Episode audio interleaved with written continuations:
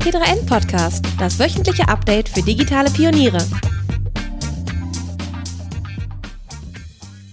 Herzlich willkommen zu einer neuen Folge des T3N Podcast äh, aus Berlin, aus der Factory. Ich bin zu Gast bei Jenny Podewitz von Liebsam. Schön, dass du da bist. Hi, wir wollen heute über OKRs sprechen, also Objective and Key Results. Da fängt es ja schon eigentlich an mit den englischen Begriffen. Du hast gerade kurz gesagt, du willst die, die englischen Begriffe zumindest vermeiden, aber OKRs ist ja schon ein englischer Begriff, aber sehr viel diskutiert äh, in unserer Branche, in der Digitalwirtschaft, aber zunehmend auch außerhalb davon.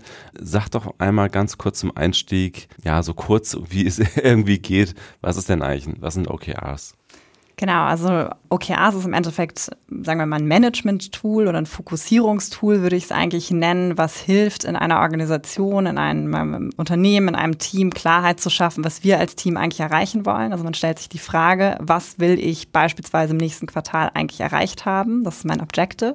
Das formuliere ich vielleicht sogar so, dass ich praktisch einen Ist-Zustand, wo ich in drei Monaten sein möchte, formuliere. Und dann frage ich mich aber auch, was sind denn eigentlich die zentralen Erfolgstreiber? An denen ich arbeiten muss, um wirklich diesen Ist-Zustand am Ende dieses Quartals dann erreicht zu haben. Und das schafft wahnsinnig viel Fokus, weil ich damit weiß, was möchte ich denn erreichen oder was möchte ich im nächsten Quartal machen, aber beispielsweise auch, was möchte ich eigentlich nicht machen, weil mhm. gerade so junge Startups, wahnsinnig gute Ideen, ähm, kann man sich auch schnell verzetteln. Also ein Instrument, ein Management-Instrument, was Fokus äh, und Orientierung schafft. Verstehe. Das heißt, der Hauptunterschied zu normalen Zielen, wie man sie ja eigentlich von jeher aus Unternehmen kennen, ne? Jahresziele meistens. Ist dann die Frequenz oder also die, die drei Monate, der Monatsfokus oder was ist eigentlich der Hauptunterschied? Ich glaube, der Hauptunterschied ist wirklich die Priorisierung dass ich beispielsweise, weil wir drohen ja oft als Unternehmen zu sagen, wir haben irgendwie zehn Ziele, die wir erreichen wollen. Eine Organisation kann sich in der Regel, aber praktisch ein Unternehmen pro Quartal wahrscheinlich eher nur auf drei, vier wirklich ganz wichtige strategische Initiativen fokussieren. Und dann priorisiere ich wirklich, was sind denn vielleicht die drei Initiativen, vielleicht eine Organisationsinitiative, eine Produktinitiative, eine marktseitige Initiative, die jetzt den höchsten Effekt auf die Organisation haben. Also wenn ich das mache, bin ich praktisch im Quartal wirklich als Organisation weitergekommen. Mhm. Und dann definiere ich Erfolgstreiber und habe aber ganz klar, welcher Erfolgstreiber denn auf welches Ziel eigentlich einzahlt. Und das ist, glaube ich, schafft mehr Fokus als so das klassische Management by Objectives oder Balanced Scorecard, weil ich dann, wo ich dann doch noch zu viele gleichzeitige Ziele habe und dann doch wiederum diese ganz klare Priorisierung was wollen wir insgesamt als, als Firma, als, als Teams erreichen, die ist einfach noch deutlich geschärft im, im, in den OKRs. Und damit ist es ein Stück weit auch eine Weiterentwicklung von Management Objectives, von der Balance Scorecard ähm, und praktisch noch, noch ein geschärfteres Instrument, was, was mir noch mehr Geschwindigkeit auch erlaubt. Das heißt also, OKRs sind so ein bisschen entstanden in diesen agilen um Umgebungen, ne? also in so einer Welt, in der sich alles immer wieder ändert, in der man auch mal häufiger Ziele über den Haufen werfen muss und, und neue definieren muss, weil sich das Marktumfeld geändert hat. Ist das so der Hintergrund, warum mhm. man weggekommen ist von den langfristigen Jahreszielen hin zu den eher äh, ja, auf drei Monaten ähm, basierenden OKRs? Definitiv. Also ich glaube, wir sind ja in einer Welt, wo ich nicht mehr unbedingt ähm, ein gesamtes Jahr praktisch plane und dann wirklich auch diesen Jahresplan das gesamte Jahr über optimiere, weil im Jahr kann heutzutage sehr, sehr viel passieren. Mhm.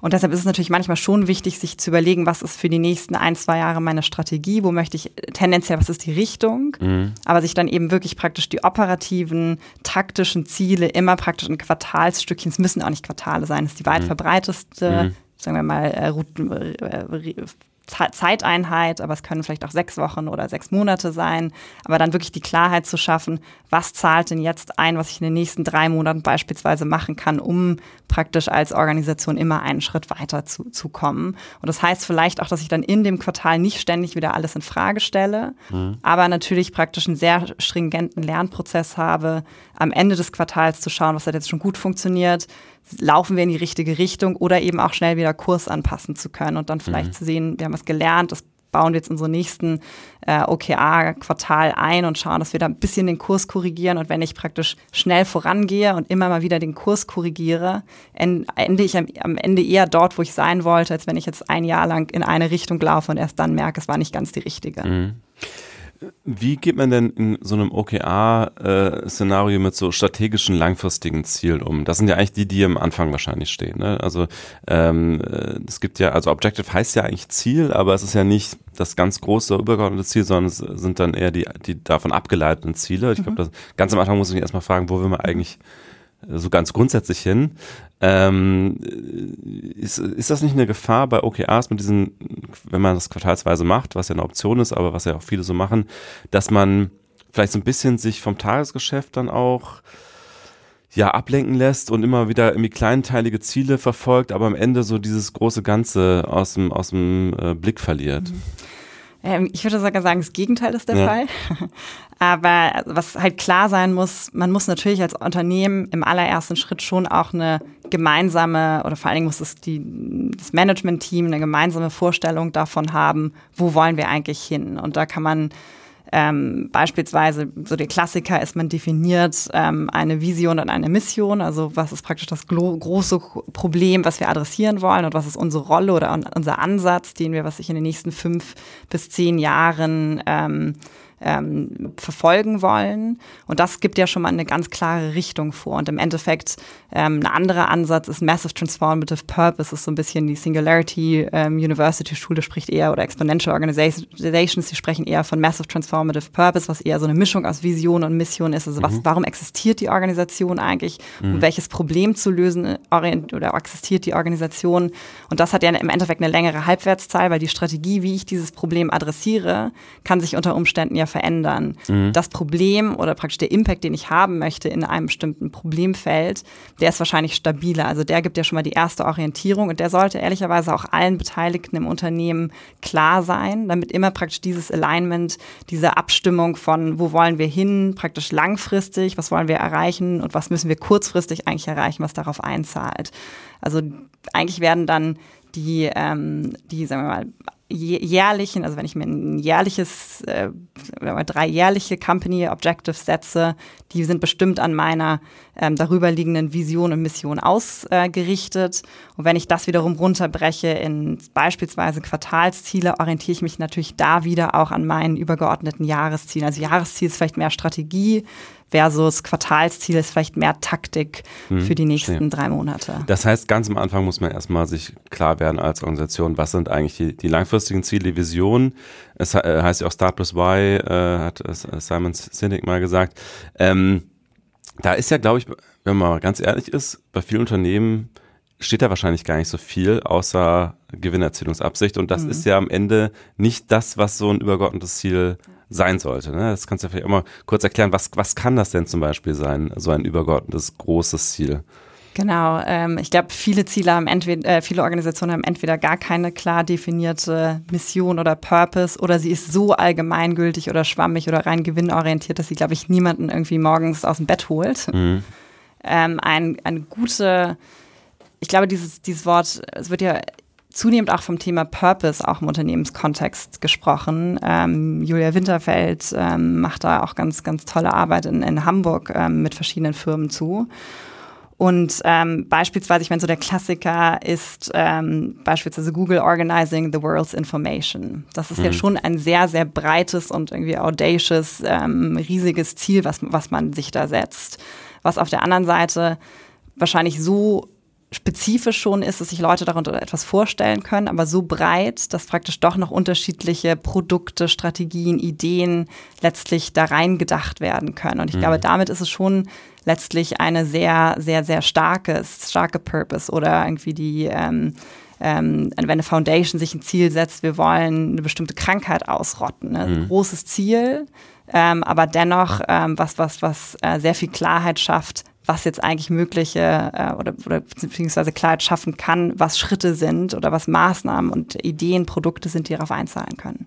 Aber erklär noch mal ganz kurz, warum ist äh, Gewinnerziehungsabsicht kein geeignetes übergeordnetes Ziel?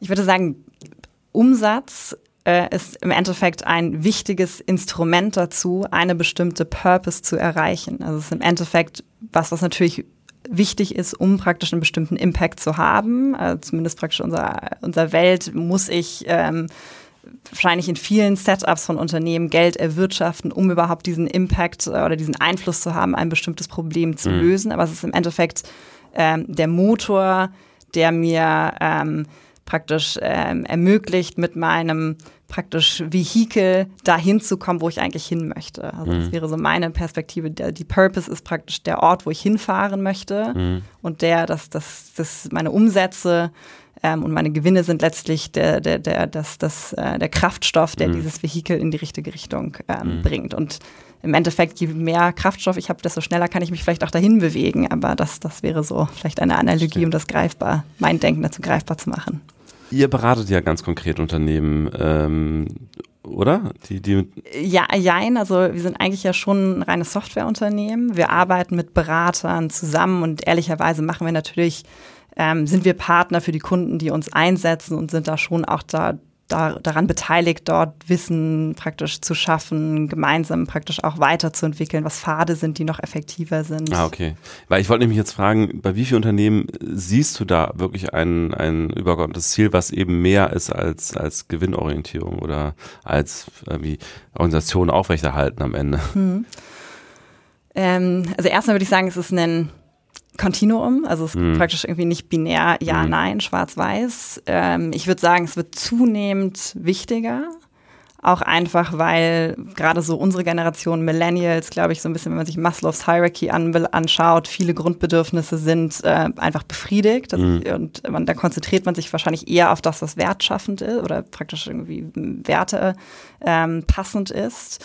Und ähm, gerade so in der, in der, in der Start-up-Welt, bei jungen Unternehmen, würde ich sagen, gibt es schon sehr, sehr viele, die sehr erfolgreich eine ganz klare, ähm, praktisch Purpose oder, oder Richtung ähm, vorgeben, wo sie als Unternehmen letztlich auch sich dran abarbeiten. Also ich würde mhm. sagen, das, das nimmt schon zu und ich glaube, was damit einhergeht, ich glaube auch, auch in vielen ähm, letztlich gestandenen Unternehmen, dass sich auch die Geschäftsführer, die Führungsebene mehr Zeit ähm, nimmt, auch dieses Warum oder was wollen wir hier eigentlich erreichen, letztlich zu erklären. Das ist halt mühsam. Also wenn mhm. die Leute einfach all das machen, was ich ihnen praktisch im Detail vorgebe, ist es natürlich vielleicht angenehm und einfacher. Mhm. Aber ich glaube, dieser Wandel hin zu, wir nehmen praktisch mit, wir sind transparenter, wir ähm, erklären, wo wir hinwollen und setzen damit aber auch ganz andere Energie frei, ist letztlich ein Trend, der sich ähm, schwer aufhalten lässt. Mhm. Ähm, das heißt also, du glaubst auch, ähm, Unternehmer sind immer dann gute Unternehmer, wenn sie selber auch wirklich so, so, ein Ziel für sich erstmal formuliert haben wahrscheinlich, ne? Oder wenn sie irgendwie so getrieben sind. Ich meine, man muss ja auch sagen, viele der großen, erfolgreichen Unternehmer sind ja auch geradezu besessen äh, oder, äh, um es weniger negativ zu sagen, sind getrieben von einer großen Vision. Also Elon Musk fällt mir natürlich jetzt direkt ein. Mhm. Auch Steve Jobs war ja jemand, bei dem ganz klar war, da der, der hatte wirklich eine, eine ganz äh, klar fassbare Idee, wo er mir hin wollte mit seinen Geräten und so weiter. Ne? Ähm, da, die hatten, glaube ich, alle sehr, sehr klare Vorstellungen davon. Wahrscheinlich ist das schon auch irgendwie so ein, so ein großer Erfolgsfaktor, dass man nicht ein Unternehmen jetzt gründet, um reich zu werden, sondern äh, um irgendwie ein bestimmte, ja, ein, ein Problem zu lösen oder eine äh, Vision zu formulieren, die Welt in irgendeiner Form mit einem bestimmten Produkt besser auch zu machen, oder? Ich glaube, es ist wahrscheinlich auch naiv zu glauben, dass es nicht auch Unternehmen gibt, die total auf praktisch, ich möchte irgendwie möglichst viel Geld verdienen, ausgerichtet sind ja. und damit vielleicht auch erfolgreich ja. sind. Das, so ehrlich müssen wir wahrscheinlich also auch sein. Investmentbank hat zum Beispiel gedacht. ja. ne? Also äh, gibt es da irgendwie, eine, also was, was wäre für die Deutsche Bank jetzt ein übergeordnetes Ziel, was nicht Geld verdienen ist? Mhm. Na, ich meine, gut, da könnte man natürlich auch sagen, wir, unsere Mission oder unsere Vision ist es, ähm, eine deutsche Wirtschaft mit dem nötigen Kapital und den nötigen Instrumenten auszustatten, ihre praktisch Geschäfte oder ihre Produkte bestmöglich zu produzieren, ihre Risiken abzusichern. Also das kann man mhm. wahrscheinlich auch sich ja, als Motor eines. Nur, nur wenn, das, das ist, wenn das wirklich das Ziel wäre. dann würde man andere Produkte vielleicht ja, optimieren. Und, und dann würde man wahrscheinlich untergehen gegen die anderen mhm. Banken, weil ja. deren Ziel ist, die Rendite zu maximieren. Und wenn du halt einen Kredit so gestaltest, dass halt der Kunde davon am meisten mhm. hat, weil so wäre das ja im Grunde so gerade formuliert, mhm. dann bist du halt nicht äh, konkurrenzfähig. Ne? Weiß ich nicht, weil im Endeffekt würde ich sagen, ich denke mal, es gibt in jedem Job und in jedem, jeder Unternehmer durchlebt Phasen, die nicht nur irgendwie einfach sind. Mhm. Und ich glaube, wenn du morgens aufwachst und praktisch dir schon vor Augen führst, ich mache das beispielsweise, weil ich, ähm, nehme was sehr Greifbares, irgendwie unsere Mission wäre, ich möchte ähm, ich Brustkrebs bis 2030, also 2030 ähm, eliminiert haben. Mhm. Und wenn ich morgens aufwache und mir praktisch dieses Ziel vor Augen führe und unter Umständen gerade in einer schwierigen Phase bin, ist es, glaube ich, viel, viel einfacher, sich und sein Team wieder praktisch zu motivieren, nochmal irgendwie die Überstunden zu machen oder nochmal den nächsten Schritt zu machen, als wenn mein Ziel ist, na, wir möchten halt einfach möglichst viel Geld verdienen.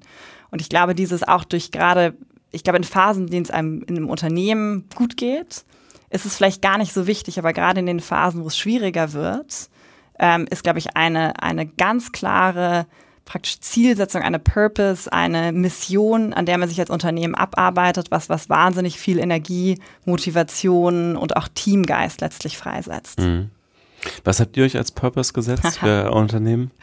Genau, das ist, ähm, das ist ja immer äh, einfacher, praktisch äh, andere zu beraten, als es selber so klar zu haben. Nehmen wir jetzt vielleicht manchmal auch nicht ge genug Zeit, ähm, das ganz klar, klar immer so griffig zu formulieren. Aber im Endeffekt, woran wir arbeiten, ist, wir wollen dass Menschen in Organisationen in ihren Rollen erfolgreich sind. Also praktisch mhm. das äh, Employee Enablement nennen wir das. Dass praktisch jeder Einzelne das ähm, individuelle praktisch Feedback, Lernen, Klarheit in seiner Arbeit hat, um praktisch individuell in seiner Rolle erfolgreich zu sein. Und daraus leitet sich ab, dass wir praktisch Organisationen helfen, erfolgreicher zu sein. Mhm. Und ein praktisch kontinuierliches Lernen des Ökosystems zu sein. Mit in dem Fall praktisch eine Ebene tiefer, dadurch, dass wir ihnen praktisch Software oder Softwareprodukte an die Hand geben, die letztlich dabei unterstützen, derartige lernorientierte Gewohnheiten und Abstimmungsprozesse immer wieder anzustoßen und nachzuhalten.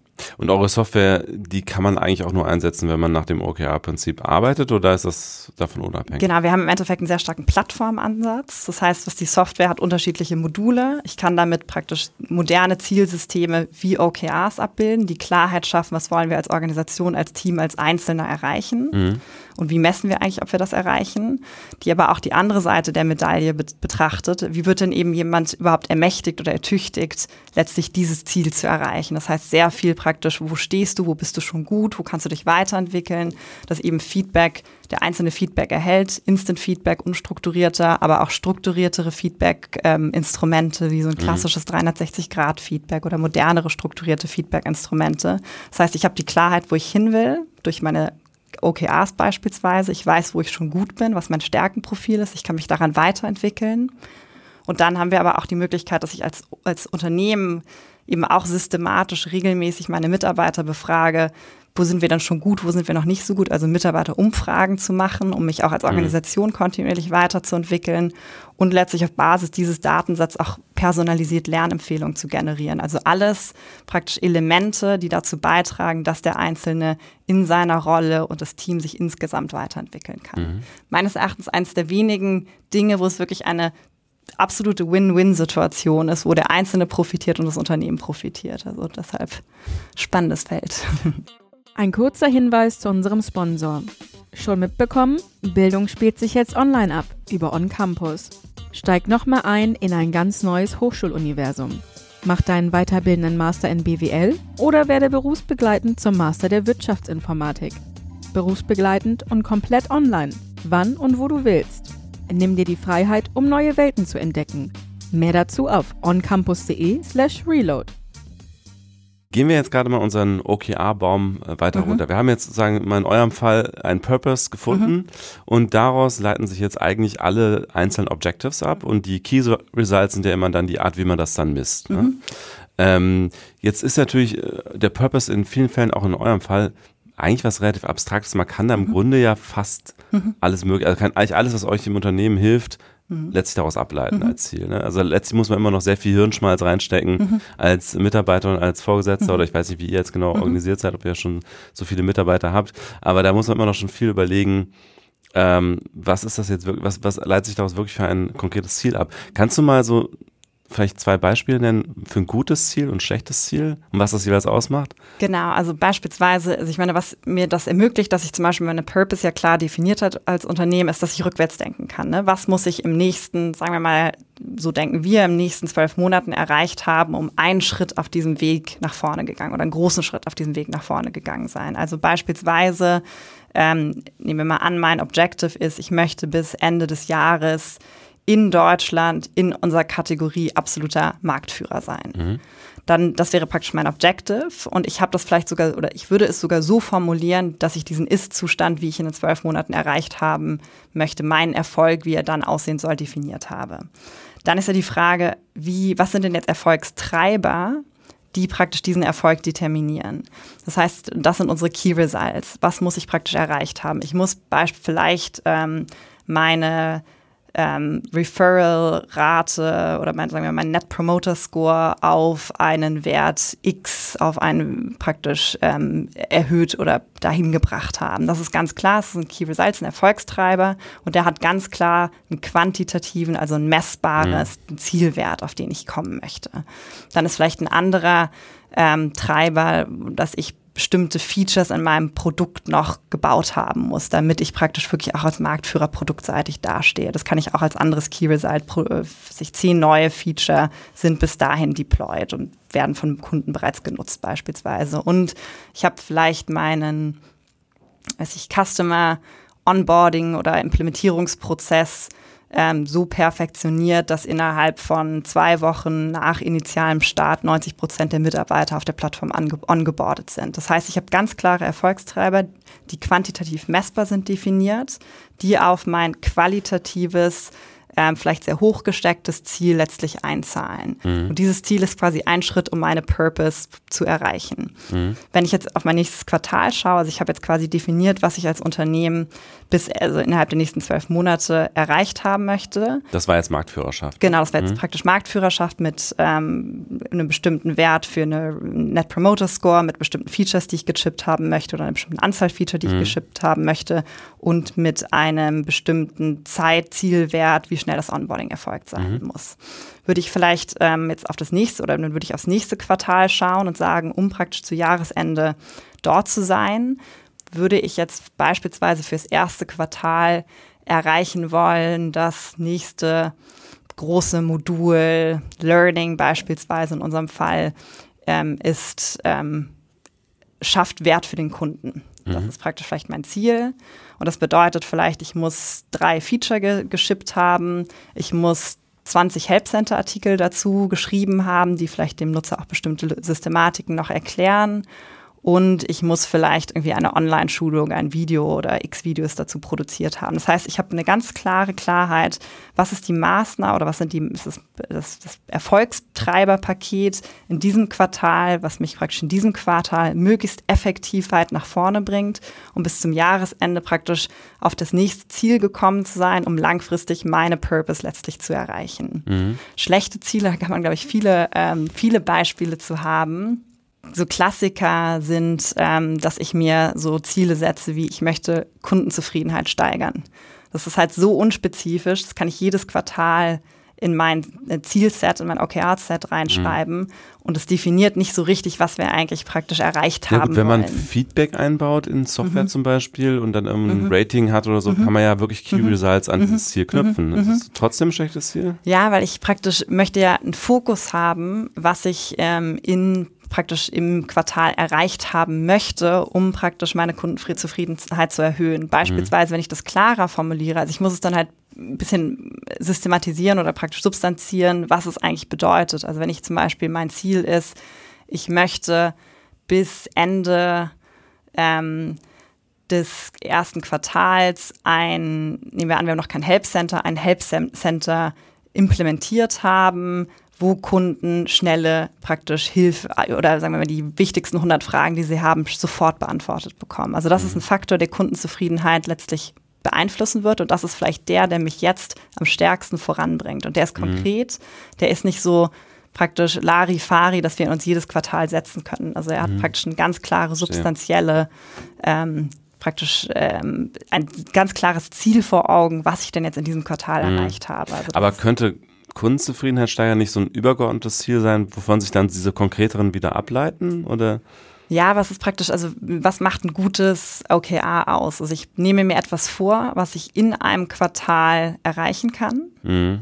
Was jetzt praktisch die Maßnahme ist, die den größten Impact für uns hat, also die mhm. praktisch den größten Effekt hat. Und ähm, wenn ich praktisch das so unkonkret formuliere, habe ich mich wahrscheinlich nicht genug im Management-Team beispielsweise mhm. Wirklich mal hingesetzt, durchdacht und gemeinsam abgestimmt, was denn jetzt eigentlich diese Maßnahme ist oder dieses Ziel ist, was uns am stärksten praktisch in Bezug auf Kundenzufriedenheit mhm. voranbringt. Und im Endeffekt, ich glaube, das ist auch einer der ganz zentralen Werte von OKRs, dass sie uns, dass sie die richtigen Gespräche und die richtigen Fragen anstoßen. Also wir müssen uns eigentlich mit dieser Frage ein bisschen, mhm. bisschen tiefer gehend und nicht praktisch auf diesem eher nochmal irgendwie über oberflächlichen Level mhm. auseinandersetzen. Verstehe. Und das triggert die richtige Diskussion, die wir, uns, die wir uns dann stellen müssen. Was ist mit Zielen, die sich nicht innerhalb eines Quartals äh, erreichen lassen? Genau, die würde ich normalerweise einfach in Unter, Unterbausteine runterbrechen. Mhm. Also nehmen wir an, ich möchte was ich in diesem Jahr den Markteintritt in Großbritannien schaffen. Mhm. Dann ist vielleicht mein Ziel für das erste Quartal, ich habe m, praktisch meine ersten Referenzkunden in Großbritannien praktisch ähm, abgeschlossen und ongeboardet. Und das würde vielleicht bedingen, dass ich ähm, als Key Results einen Office gefunden habe ähm, und eröffnet habe, weil das vielleicht wichtig ist, dort vor Ort zu sein, dass ich vielleicht bestimmte Sales Reps oder Customer Success Manager für diesen Markt ähm, geheiert habe. Und dann ist äh, vielleicht für den für den nächst, fürs nächste Quartal mein Ziel, dass ich praktisch ähm, die ersten wichtigen Case Studies oder praktisch äh, Testimonials mit diesen Kunden live haben möchte und praktisch meinen Wert im britischen Markt noch, ähm, noch ähm, stärker sichtbar machen kann. Und da habe ich dann vielleicht wiederum mhm. andere Erfolgstreiber, die darauf einzahlen, Key Results. Also dann würde ich praktisch ein langfristiges Ziel in praktisch in Quartal erreichbare Unterziele runterbrechen, brechen, weil es immer viel einfacher sich dann auf diesen ersten Schritt letztlich zu fokussieren, den zu erreichen. Weil wenn es zu lange Ziele setzen die zu unkonkret sind, dann führt es wiederum nicht dazu, dass wir eigentlich fokussiert gemeinsam daran mhm. arbeiten, das wirklich zu erreichen. Ich kenne mich halt zu wenig in allen Branchen aus, um zu wissen, ob mhm. das immer funktioniert. Also mhm. ich denke zum Beispiel in sowas wie die Autobranche, mhm. die ein Fahrzeug über Jahre entwickelt mit irgendwie Vorserie und äh, keine Ahnung, verschiedenen Stationen und so weiter. Ich weiß nicht, ob das bei denen auch funktionieren würde, ähm, weil es einfach so, so lang langfristig äh, geplant ist. Hast du da Erfahrung auch mit solchen Industrien, wo man erstmal denkt, das ist nicht so besonders agil? Also ich weiß es zum Beispiel, ich habe letztens jemanden getroffen von einem großen deutschen Energieversorger, mm. die sich auch mit OKRs praktisch gerade einführen, zumindest im Engineering-Bereich. Also ich glaube durchaus was, was zwar stark aus der äh, vielleicht historisch eher in der Technologiebranche verankert ist, was aber, glaube ich, gerade schon auch in andere Bereiche überschwappt. Ähm, und an sich gibt es, glaube ich, so ein bisschen zwei unterschiedliche Schulen insgesamt. In, also es gibt ganz viele unterschiedliche Ausprägungen von mhm. OKRs. Ich glaube, auch das muss man sich ähm, bewusst machen. Es gibt jetzt nicht nur die eine einzige Art und Weise, wie OKRs ähm, genutzt werden. Ich glaube, auch da würden sich OKR-Experten untereinander bestimmte Dinge äh, sehr kontrovers diskutieren können. Mhm. Und ich glaube, eine so eine Frage ist, sollen eigentlich praktisch nur die strategischen Initiativen, die mich quasi wirklich einen Schritt besser machen, als OKRs verfasst werden? Oder soll eigentlich mein, sagen wir mal, Tagesgeschäft auch stärker in OKRs formuliert werden? Also wir machen es beispielsweise auch so, dass wir stärker ähm, immer das, was, was bringt uns eigentlich aufs nächste Level, also eher die strategischen Elemente ähm, als, als ähm, OKRs ähm, formulieren. Aber ich glaube, es gibt auch durchaus Pfade, wie ich beispielsweise Verbesserungen in einem, sagen wir, Tagesgeschäft sehr, sehr klar als, als OKR formulieren kann. Also nehmen wir mal an, das Beispiel, ich bin Automobilunternehmen, da gibt es wahrscheinlich Bereiche wie so Research and Development, Design, wo man sehr gut OKRs ähm, ähm, definieren kann. Aber nehmen wir mal an, wir sind in der Produktion. Mhm. Aber auch da gibt es sicher Fragestellungen wie ähm, wir wollen, dass die Anzahl praktisch der Arbeitsunfälle in der Produktion bis zum nächsten Quartal ähm, um 50 Prozent reduziert ist. Und da habe ich praktisch vielleicht, das, also je nachdem, was die Pain Points sind, man würde ja damit anfangen, sich dann anzuschauen, was sind denn eigentlich die Schmerzen? Ist es irgendwie bestimmte Abstimmung zwischen bestimmten Produktionsbereichen oder Linien ist nicht, nicht, nicht effektiv erfolgt? Oder sind es Arbeitsunfälle? Mhm. Oder ist es ähm, irgendwelche Prozesse, die zu langsam sind oder ausfallen. Aber dass ich das quasi ganz klar als Ziel formulieren kann, als Objekte formulieren kann. Also wir haben, was ich, 50 ähm, Prozent weniger Arbeitsunfälle. Und dann würde ich eben genau die richtige Diskussion starten. Was sind denn die Erfolgstreiber, die letztlich uns helfen, dieses Ziel zu erreichen oder dieses Ziel zu realisieren, sind es beispielsweise, wir müssen bessere Schulungen machen oder wir müssen in bestimmten harten Bereichen irgendwie mehr Pausen machen. Und dann kann ich ja praktisch Hypothesen dazu treffen, was meinen Erfolg treibt. Also die Leute haben jede 90 Prozent der Pausen eingehalten beispielsweise. Und dann kann ich messen, haben wir das eigentlich wirklich auch erreicht und hat das dann wirklich auch dieses Ziel, wie wir dieses Objective realisiert, wie wir es uns vorgenommen haben und was wir darüber noch gar nicht gesprochen haben, was ja auch ein ganz, ganz wichtiger Teil der, sagen wir, der OKR-Prozesses ist, dass ich immer praktisch zwischendurch schaue, ähm, wo stehen wir insgesamt mit dem Fortschritt, mhm. wie sicher oder wie, wie confident, Neudeutsch, sind wir, dass wir dieses, diesen Erfolgstreiber bis Ende der Periode, also bis in einem Quartal beispielsweise so, so stark vorangetrieben haben, dass wir das Ziel erreichen können. Mhm. Und wenn wir merken, wir haben zum Beispiel mal ein Ziel komplett verfehlt und sind bei den Erfolgstreibern nicht vorangekommen, dann, dann startet oder dann triggert es, dann produziert es wieder die richtigen Fragestellungen, die richtigen Diskussionen, mit denen wir uns eben auch beschäftigen müssen. Also deshalb ist es, glaube ich, auch eigentlich auf, auf sehr, sehr viele Bereiche durchaus anwendbar. Mhm. Ich habe mal gehört, äh, es ist Teil der Philosophie von OKRs, dass man sich immer eigentlich eher so überambitionierte Ziele gibt, die man mhm. eigentlich fast gar nicht schaffen kann. Mhm. Ähm, ist das so? Und wenn ja, warum ist es nicht auch ein bisschen frustrierend? Genau, also das ist ja, kommt im Endeffekt ja auch sehr stark aus der, also Google arbeitet beispielsweise mit, mit sogenannten Stretch Goals, äh, mhm. also sehr ambitionierten Zielen. Ähm, ehrlicherweise was, wo, wo wir auch unterschiedliche Ausprägungen sehen, gerade in Deutschland. Ich glaube, Deutsche sind insbesondere, tun sich manchmal schwer daran, ja. dass ähm, man ein Ziel vielleicht, also dass 70 Prozent Zielerreichung vielleicht sogar auch schon sehr, sehr gut sein kann. Ich mhm. glaube, wir sehen viele Firmen traditionell, wo es praktisch mit, mit ähm, Zielvereinbarung gearbeitet wurde, wo alles unter 150 Prozent Erreichung als schlecht angesehen mhm. wurde. Ne? Also ich glaube, da kommen wir auch einfach teilweise, gerade in der deutschen Wirtschaft, vielleicht Kultur, aus einer Clash, anderen ja. Kultur. Mhm. Ich bin mir manchmal gar nicht so sicher, ob das wirklich der entscheidende Faktor ist. Also ich glaube, es gibt Kulturen, in denen es sehr, sehr gut funktioniert, mit Stretch Goals zu arbeiten. es gibt so einen ganz schönen Test, wie man sich das immer verdeutlichen kann. Man kann mal so eine Gruppe von Leuten in einem Meetingraum nehmen und dann bittet man alle ein Post-it an die Wand zu kleben, so weit wie sie möglich hochkommen. Also jeder soll so hoch er kommt ein Post-it an die Wand kleben. Mhm. Und dann fragt man im Nachgang alle, so jetzt nehmen wir noch ein Post-it und wir kleben es nochmal da drüber. Und 95 Prozent der Menschen werden das Post-it nochmal einmal da drüber kleben können. Mhm. Und das ist so ein bisschen der Grund, warum Stretch Goals doch auch sehr erfolgreich sein können, weil wir uns praktisch das nochmal ganz andere Energien freisetzen kann. Ich glaube, es ist ein wertvoller Aspekt von OKRs, aber es ist so, dass wenn ich mich als Unternehmen jetzt nicht traue, im ersten Schritt Stretch Goals einzuführen, hat der Rest der OKR praktisch Logik dennoch einen sehr, sehr hohen Wert. Mhm. Deshalb gibt es da unterschiedliche Ausprägungen. Aber ich glaube, ambitionierte Ziele können natürlich auch nochmal ganz andere Energien freisetzen. Das sollte man, das sollte man äh, nicht vergessen. Ich glaube, es gibt, ähm, ist wichtig, es gibt äh, viele Studien, ähm, die zeigen, dass praktisch eine Zielorientierung alleine schon dazu beiträgt, dass, ähm, dass die Produktivität in Unternehmen steigt weil ich eben praktisch diese Fokussierung und diese Klarheit und diese Abstimmung einfach, einfach besser habe. Das Stretch Goal ist vielleicht so der, das Sternchen, das i-Tüpfelchen. Verstehe, ja. Und wahrscheinlich auch kultureller, also kulturell vom Kontext abhängig. Ich glaube auch, dass es in den USA einfach ein bisschen mhm. besser mit der Kultur äh, zusammengeht, dieses äh, Shaka-Prinzip, äh, du schaffst es noch ein Stückchen weiterzukommen. Ich glaube, in Deutschland äh, sind die Leute irgendwann eher frustriert oder haben da eigentlich keine Lust drauf. Und ich glaube, man muss aufpassen, dass man dann nicht mit so eigentlich so Nebenkriegsschauplätzen, dann auf einmal fokussieren sich alle auf das Element Stretch Goals. Mhm. Und dann kann man eigentlich gar nicht mehr über das sprechen, was vielleicht im, an OKR-Methodologie dem Unternehmen helfen würde. Also ich glaube, mhm. das, das, kann so ein bisschen manchmal auch, äh, sind es ja die kleinen Dinge, die die größten mhm. Diskussionen äh, produzieren.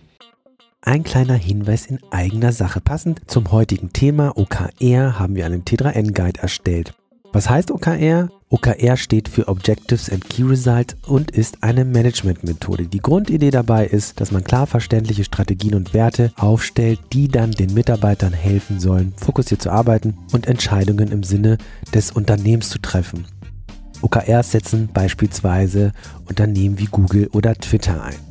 Unser Guide ist in Zusammenarbeit mit den OKR-Coaches von Murakami entstanden. Er enthält einen theoretischen und einen praktischen Teil. Schritt für Schritt wirst du durch die Einführung von OKR begleitet mit ganz viel Zusatzmaterial, also Templates, Grafiken, Checklisten und Beispiele. Den Guide gibt es in PDF-Form und der kostet 99 Euro oder du buchst den Online-Kurs von Murakami mit über 30 Sessions für 249 Euro zuzüglich Mehrwertsteuer. Beide Produkte kannst du unter t3n.me, also Martha Emil, t3n.me slash okr-guide kaufen. Viel Spaß mit der Folge. Du hast eben kurz Google erwähnt. Das ist ja äh, so, ich glaube, das bekannteste Unternehmen, was OKRs einsetzt. Ich glaube, dadurch ist auch so ein bisschen dieser Hype entstanden, weil es irgendwann mal in Managementliteratur aufgekommen ist, dass Google halt OKRs äh, anwendet. Gibt es denn auch in Deutschland irgendwelche äh, bekannten Unternehmen, die OKRs inzwischen einsetzen? Also in den USA ist es ja, glaube ich, tatsächlich ein, auch ein großer Teil des Silicon Valleys. Mhm. Ähm, aber wie sieht das in Deutschland aus? Also es sind inzwischen gerade im, im Tech, in der Tech-Welt sind es, glaube ich, wirklich doch sehr viele Firmen. Also Zalando nutzt mhm. meines Wissens nach ähm, auch weiterhin OKRs und sehr viele, also wir haben sehr, sehr viele Gründer oder, oder Tech-Firmen unter unseren Kunden und da sind OKRs schon sehr, sehr weit verbreitet. Also da würde ich auch sagen, in der Art und Weise, wie erfolgreich sie ausgerollt sind, in einer unterschiedlichen Ausprägung teilweise. Mhm. Ich glaube, man muss sich schon auch bewusst machen, man muss sich es ist auch, ich muss so ein System sauber einführen. Mhm. Ich muss es praktisch nachhalten. Ich brauche wahrscheinlich eine Person, die quasi wirklich sich darauf fokussiert, diesen Prozess umzusetzen, einzuführen, nachzuhalten. Das ist kein totaler Selbstläufer, mhm. wie jede Veränderung, ehrlicherweise. Mhm. Ähm, aber auch in Deutschland, so Zalando ist wahrscheinlich so eins der, der, der weit oder der sichtbarsten Beispiele. Ähm, ich weiß, dass auch zum Beispiel ein Flixbus mit OKRs arbeitet mhm. ähm, und dann jetzt vielleicht nicht deutsch, aber europäisch, also so ein Spotify beispielsweise mhm. ist auch so ein klarer Fall, irgendwie immer so einer der, der Leuchttürme, die in dem Kontext auch präsent sind. Und ich meine dann aber auch in der Corporate-Welt, also ich glaube SAP nutzt zumindest teilweise OKRs, Otto mhm. ähm, nutzt teilweise OKRs. Ähm, also da sind doch einige Firmen, ähm, auch sehr große Firmen, die es wahrscheinlich nicht in der gesamten Breite, mhm. aber zumindest in Bereichen pilotieren. Aber grundsätzlich funktioniert, funktioniert das für jede Unternehmensgröße, egal ob, ob großes Corporate oder Startup. Ja. ja. Ich glaube, es ist natürlich immer einfacher wie vieles, wenn ich was von Anfang an in der Kultur verankere. Ja. Ist es einfacher, als wenn ich praktisch eine bestehende Kultur verändere, weil wir Menschen einfach wahnsinnige Gewohnheitstiere sind. Mhm. Ähm, aber an sich sehe ich keine praktischen Lim Limitierungen, warum OKRs in einer bestimmten Art und Weise Unternehmen nicht funktionieren sollten. Mhm. Und hast du Fälle kennengelernt, wo ein Unternehmenschef gesagt hat, dieses OKR müssen wir machen, das macht Google auch und hat einfach Ziele in OKRs umbenannt und dann war das OKR eingeführt. Das ist auch ein häufiger Fall. Ich glaube, es ist nicht ganz unüblich. Ja. Also ich glaube, da gibt es ähm, auch wie, ich meine, auch wie mit dem ganzen Thema Agilität. Ne? Mhm. Ne? Also ich glaube, dass es schon wertvoll ist, sich praktisch wirklich einmal am Anfang damit zu befassen, wie, wie funktioniert das eigentlich? Was bedeutet das auch? Also ich meine zum Beispiel auch ein, ein, ein, ein Aspekt von OKRs in der so ganz klassischen Lehre ist es eigentlich, dass der komplette OKR-Satz von der, den Company OKRs, also den OKRs des, des, der, der Führungskräfte, den Team, Abteilungs-OKRs bis zu den individuellen alles transparent OKRs, ist, ne? alles transparent mhm. ist. Ne? Bei Google könnte ich, ähm, kann ich in jedes Profil gehen, der Gründer, des CEOs und ich mhm. sehe sein OKR-Set dort. Mhm. Das ist ehrlicherweise was, was inklusive des, des, des praktisch des Gradings, des Fortschritts, der am Ende praktisch erreicht wurde. Ah ja. hm. Das ist wahrscheinlich was, was irgendwie in vielen deutschen Organisationen auch erstmal wahrscheinlich sogar Angst ähm, auslösen kann. Mhm. Ähm, also ich glaube, auch da muss man immer schauen, was sind denn Elemente, also sich damit befassen, was bedeuten OKRs eigentlich, was sind auch Prozesse und Pfade, sie erfolgreich einzuführen und dann praktisch sehr systematisch zu starten, es nachzuhalten und dann aber auch zu adaptieren. Also ich glaube, dass auch jede Firma so ein bisschen die, die richtige Art und Weise finden muss, wie es praktisch zum eigenen Geschäft, zur eigenen Kultur passt. Mhm. Und dann ganz wichtig, was glaube ich der größte Punkt ist, warum manchmal OKRs scheitern oder warum sie dann wieder abgeschafft werden. Man muss es natürlich auch ganz, ganz klar mit den normalen Unternehmensprozessen verankern. Mhm. Also beispielsweise dass dann meine Company OKRs vielleicht initial mal in der Mitarbeiterversammlung oder im All-Hands-Meeting vorgestellt werden, dass man dann auch im, in der praktisch Führungskräfterunde oder, oder in der Management-Executive-Runde immer wieder oder auch vielleicht mindestens mal monatlich, wenn nicht sogar häufiger reinschaut, schaut, was ist der Fortschritt, was sind die Blocker, was haben wir gelernt, was würden wir verändern bei der nächsten Runde, dass man das quasi immer wieder wirklich auch in diesen Meetings dann auch macht, sich darauf diszipliniert, gerade am Anfang, mhm. dass man analog in den Team-Meetings auch auch regelmäßig auf das Team OKR-Set schaut, schaut, was macht, was, wo stehen wir da, was sind Blocker, wo fehlen Ressourcen, wo fehlt Abstimmung mit anderen Bereichen, was sind Learnings und dann aber auch beispielsweise den One-on-Ones oder du fixen Führungskraft-Mitarbeiter auch da wieder aufs OKR-Set schaut. Und dann kann es ein total wertvolles, strukturierendes Element sein, aber es muss halt mit diesen, sagen wir, normalen Business-Processes oder den Unternehmensroutinen verankert sein. Und wenn es das nicht ist, dann wird es unter Umständen nur als so einen Nebensäule, wo ich jetzt auf einmal mehr Arbeit habe, wahrgenommen. Mhm. Und das ist, glaube ich, so was, was man sehr ähm, intentional, sehr, sehr klar, sehr, sehr, sehr sauber diszipliniert von Anfang an machen muss, diese Brücken immer zu schlagen. Mhm. Und du würdest nicht sagen, dass man sozusagen OKRs immer in der komplett reinen Lehre einführen muss. Also wenn es, also diese völlige Transparenz mhm. in ganz vielen deutschen Unternehmen wahrscheinlich undenkbar. Sagst du, ist aber auch kein fundamentaler Bestandteil, der unbedingt mit dabei mhm. sein muss, oder? Ja, da würden mir wahrscheinlich auch äh, teilweise die OKR-Berater, mit denen wir zusammenarbeiten, ähm, auch widersprechen. Ich glaube, dass es Dinge gibt, die essentiell sind, die wichtig sind. Mhm. Ähm, und dass man dann aber auch einfach, also auch irgendwo mal anfangen muss. Also ich glaube, wenn ich als Unternehmen sehe, es gibt Elemente für mich, die in einem praktisch OKR-Systematik wichtig und sinnvoll sind, wie Annual Company OKRs, Quarterly Company OKRs, Team ähm, OKRs und die Einbindung in beispielsweise unsere Meetingstrukturen und da sehe ich einen Wert, diese Klarheit zu Zielen und Erfolgsfaktoren zu schaffen, auch diese Abstimmung, diesen Fokus zu schaffen. Dann ähm, ist es ja zum Beispiel ein Startpunkt. Ob ich dann, wenn ich mich dann noch nicht traue, das im ersten Schritt wirklich für alle komplett transparent zu machen, würde ich sagen, ist für das Unternehmen eigentlich nicht optimal, weil damit fehlt letztlich auch praktisch, dass alle dieses Wissen haben, dass sie sich ihr Handeln optimal danach ausrichten können. Mhm. Aber ich würde sagen, man sollte, man kann ja trotzdem schon mal damit anfangen, aber sollte dann praktisch immer wirklich reflektieren, sind wir nicht jetzt an dem Schritt angelangt, das zum Beispiel doch transparent zu machen. Also es darf dann, glaube ich, nicht unbedingt zum Status quo werden. Aber ich glaube, was wir sehen, auch so mit den Firmen, die auch praktisch die Liebsam-Software nutzen, oft sind die Firmen am erfolgreichsten, die Plattform schnell auch in seiner praktisch Breite zu nutzen, die einfach mal anfangen. Und wenn ich praktisch überlege, alles von Anfang an total perfekt haben zu wollen, hm. dann ähm, führt das natürlich auch zu einer wahnsinnigen Lähmung, Hemmnis ja. und Lähmung. Mhm. Ähm, und deshalb praktisch, ich glaube, es ist total wichtig, dann erstmal in ein intelligentes Doing zu kommen und dann einfach iterativ das weiterzuentwickeln mhm. und anzupassen. Und vielleicht starte ich nicht mit, mit Stretch Goals und nicht mit Transparenz, aber schaff's dann innerhalb von drei Quartalen beispielsweise Transparenz einzuführen und innerhalb von, was ich vier, fünf Quartalen Stretch Goals einzuführen. Also ich glaube, da geht es eher um ein, ein kontinuierliches Weiterentwickeln, mhm. wie es in vielen agilen Prozessen letztlich der Fall ist. Wer sind denn eure typischen Kunden? Sind mhm. das eher Startups, Corporates, Mittelstand? Mhm.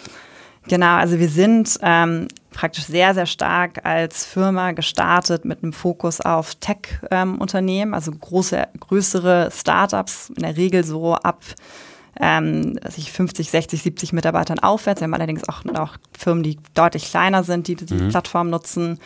Und das sind dann, was ich, wir haben jetzt zum Beispiel irgendwie so einen Flixbus, ein Tado, eine Solaris Bank, ähm, ein Rebuy hier in Berlin Pepper, also große Tech-Firmen. Das ist unser größtes Marktsegment. Da sind, ähm, die nutzen sehr viel unsere Feedback-Module, mhm. ähm, nutzen aber auch teilweise die OKR-Module. Mhm. Interessanterweise die deutlich kleineren Firmen steigen meistens komplett mit OKRs ein und nehmen dann Feedback dazu. Die größeren Firmen ist es oft eher der umgekehrte Pfad. Und dann ist es aber auch so, dass wir mit ähm, großen Unternehmen arbeiten, gerade bei einem MDAX-Unternehmen beispielsweise, einem Rollout ähm, oder auch sehr großen Unternehmen. Da ist es dann eher ein Teil der Belegschaft, als dass ich jetzt mit allen Mitarbeitern gleichzeitig starte. Und interessanterweise so das dritte Segment, mit dem wir arbeiten, ähm, wo sich auch sehr viel tut, sind Agenturen und Beratung, weil die natürlich total people-driven Businesses sind. Mhm. Ähm, die tun sich mit OKRs manchmal schwerer, wenn sie ein Projektgeschäft haben. Das mhm. ist, glaube ich, so, so Fälle, wo es manchmal nicht so einfach ist, wie, wie ich. Also ich glaube auch, das geht, aber da muss man ein bisschen kreativer sein. Ähm, aber das sind so praktisch, also deshalb ist es eigentlich schon, würde ich sagen, sehen wir auch gerade jetzt auch beim Thema OKRs, gibt es schon einen gewissen Querschnitt der deutschen Wirtschaft, der sich mit den Themen befasst zunehmend. Die, okay, äh, die Tech-Firmen wahrscheinlich stärker, aber auch andere Bereiche durchaus. Ähm, Klassischerweise ist es ja häufig bei diesen ganzen Buzzwords so, dass erstmal die Startups sich damit beschäftigen, dann mhm. kommen die Corporates und der Mittelstand kommt eigentlich mhm. mit großer Verzögerung. Ist es in dem Fall auch so? Oder? Ich glaube, da muss man wahrscheinlich auch differenzieren. Ähm, tendenziell wahrscheinlich schon. Allerdings, ich glaube, auch im deutschen Mittelstand tun sich total spannende Sachen. Ähm, vor allen Dingen gerade in, bei Firmen, die stark inhabergetrieben sind. Ne? Und ich glaube, es gibt gerade, auch wenn wir uns so die ganzen großen oder die ganzen erfolgreichen Mittelständler, die so nach dem Zweiten Weltkrieg entstanden sind, da ist ja oft jetzt auch ein Generationswechsel, der, mhm. der ähm, ins Haus steht oder der schon erfolgt ist. Und dann sind im Endeffekt ja auf einmal so die Mit-30er im Zug. Ah, ja. Und die wollen ja vielleicht auch ganz anders arbeiten. Die haben auch vielleicht vorher in Unternehmen gearbeitet, in denen sie wiederum ganz anders sozialisiert wurden. Und ich glaube, dass das total viel Veränderungsimpuls auch im deutschen Mittelstand ähm, ähm, nach sich zieht oder initiiert. Und den Vorteil, den die haben, die sind halt wahnsinnig entscheidungsschnell. Ne? Weil wenn ich mhm. praktisch ein inhabergeführtes Unternehmen bin oder die Familie noch aktiv mit, mit da, da drin ist, mhm. ist halt viel unternehmerischer, als es unter Umständen ein DAX-Unternehmen ist, was sich natürlich doch irgendwie ultimativ auf Quartalsreportings irgendwie ein Stück weit auch incentiviert. Also ich glaube, dass sich da durchaus spannende Dinge tun. Und so ein Beispiel von einem total, finde ich, sehr, sehr coolen Unternehmen ist der Fissmann wo der Max Fissmann in, mhm. in allen Bereichen ja wirklich da sehr, sehr spannende Impulse rein, reinbringt. Ich habe schon viele Podcasts gehört. Ja, ja. genau. Der ist, hattest du ihn schon im Podcast nee, selber? Ich persönlich nicht, nein. Müsstet ihr wahrscheinlich auch ja, mal machen. Ja. Der hat echt viel zu erzählen, wenn ihr ihn zu fassen bekommt. Ja. Nee, stimmt. Aber ähm, kennst also nutzt Fistmann OKRs, weißt du das? Bin ich mir nicht sicher. Mhm. Aber, Aber ich weiß, dass die sehr, sehr viel in, auch in dem ganzen Organisations- Bereichen sich ja auch, also man sieht es ja auf LinkedIn immer, wenn die Employer-Branding-Kampagnen von Fissmann irgendwie auf LinkedIn viral gehen. Das ist, glaube ich, so ein ganz schöner, nach außen sichtbarer Impuls dessen, was da im Umbruch ist. Hm. Aber kennst du irgendeinen Mittelständler aus Deutschland, bei dem du weißt, dass er OKRs einsetzt? Da sind, also ich meine, Mittelständler, die OKRs einsetzen, Gibt es bestimmt, mir fallen mhm. ehrlicherweise aus dem Stehgreif nicht ein, Asche auf mein Haupt. Ähm, ja, manchmal weiß man es ja auch, oder manchmal kommunizieren die auch nicht darüber. Ne? Genau, ne? und ich glaube, ja. viele sind dann natürlich auch so erwachsenere Start-ups, ne? Mhm. also so ein Immobilien-Scout beispielsweise ja, oder ein Trivago, also sind, das sind vielleicht auch nicht aus, diese klassischen aus der, aus Mittelständler. Der entstanden. Genau, genau. Mhm. Und vielleicht kannst du noch mal ganz kurz erzählen, warum funktioniert OKRs projektbasiert nicht so gut? Ich glaube, dass es auch projektbasiert funktionieren kann. Ähm, vor allen Dingen, wenn du, sagen wir mal, ein bisschen ich meine, die, die, Frage ist, wie du, also wahrscheinlich musst du die OKRs in dem Set im Idealfall sogar mit deinem, deinem Kunden gemeinsam definieren. Und mhm. dann hast du wahrscheinlich sogar ein total effektives Projektmanagement. Mhm. Also das ist kein Projektmanagement, ein Projektziele Abstimmungstool. Also, ja. dass du dich praktisch da ganz klar ähm, fokussieren kannst. Man muss in einer Organisation, die projektgetrieben ist, wahrscheinlich zwischen den oder man muss zwischen den organisationseigenen ja. äh, OKRs und den Projekt vielleicht sogar gemeinsam mit dem Kunden entwickelten OKRs dann so ein bisschen unterscheiden. Das sind vielleicht so ein bisschen zwei unterschiedliche Ebenen. Weil die Wünsche einfach von außen kommen, wie es am Ende aussehen soll. Ja. Genau, die mhm. zumindest äh, eine große Rolle spielen. Ja, ja. Ja, Jenny, ich glaube, äh, wir haben das Thema ganz gut erfasst. Also vielen Dank für die Ausführungen und vielen Dank euch fürs Zuhören und bis zum nächsten Mal. Super, das hat Spaß gemacht. Mir auch. Danke, danke dir. Tschüss.